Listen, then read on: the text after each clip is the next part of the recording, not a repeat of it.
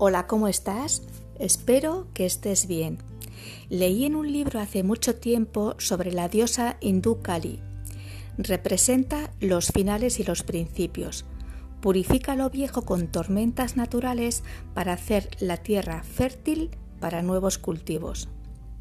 Me gustó su fuerza y cómo empujaba a las personas a liberarse de lo viejo, del pasado que se nos queda pegado como una lapa impidiendo que sigamos creciendo. Abogaba por dejar paso a los cambios, a páginas en blanco, a nuevas personas, a nuevos aprendizajes, a permitirnos nuevos senderos aunque llevemos un botiquín de primeros auxilios a mano. Realmente te das cuenta de que los cambios van llegando cuando te vas despidiendo de lo que tuvo su misión y ya no te aporta nada.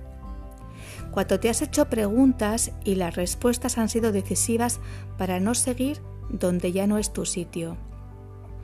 Cuando confías en ti y en tu propia antorcha.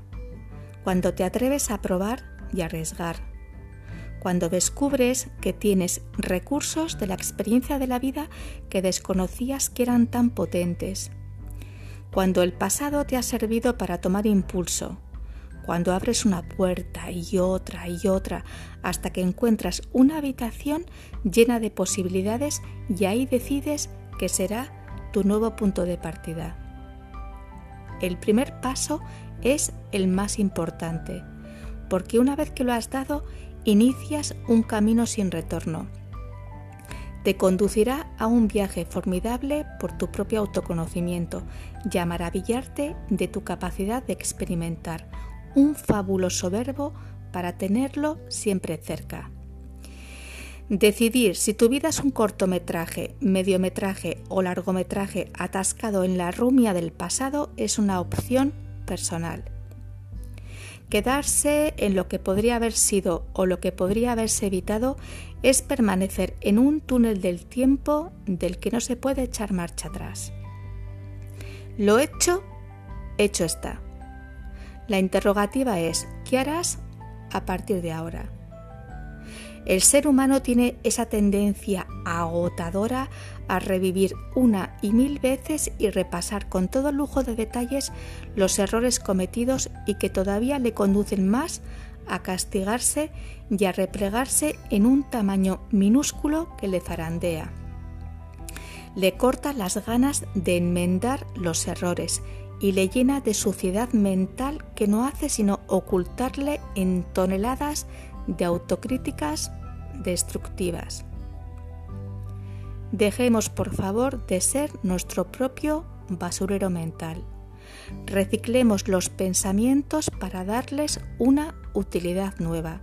Es por nuestro bien. Necesitamos mucha, pero que mucha paciencia, mucha autocompasión y mucha calma porque es imposible vivir sin errar. Somos personas imperfectas y libera mucho verlo así. El tema no es lo que has hecho o has dejado de hacer, sino qué quieres hacer con tu presente. ¿Quieres que tu tiempo sea vitamina o seguir en el victimismo drenante? ¿Quieres soluciones o parálisis por análisis? Tú escoges. Te ha acompañado un día más Marta Llora Muchas gracias como siempre por tu tiempo y atención. Te deseo un feliz camino de vida. Cuídate mucho y hasta pronto.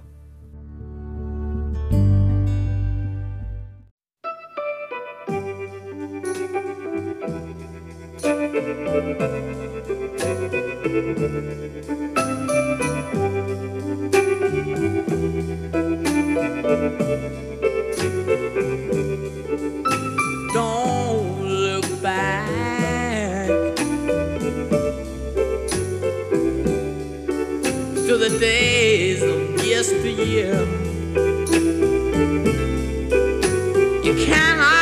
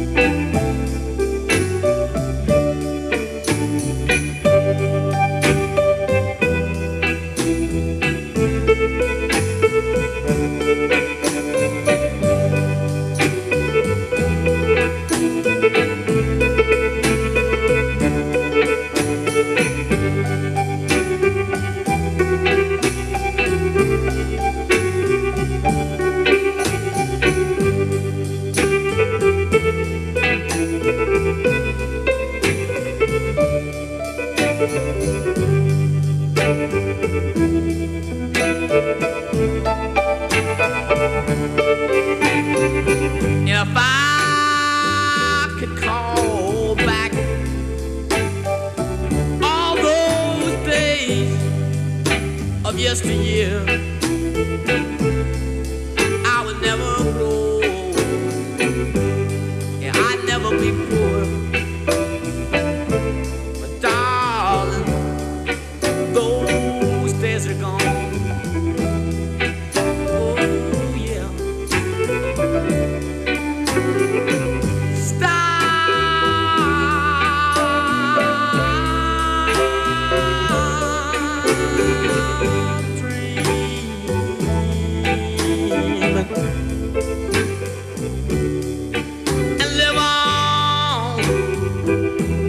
future. Darling, don't look back. Oh no, don't.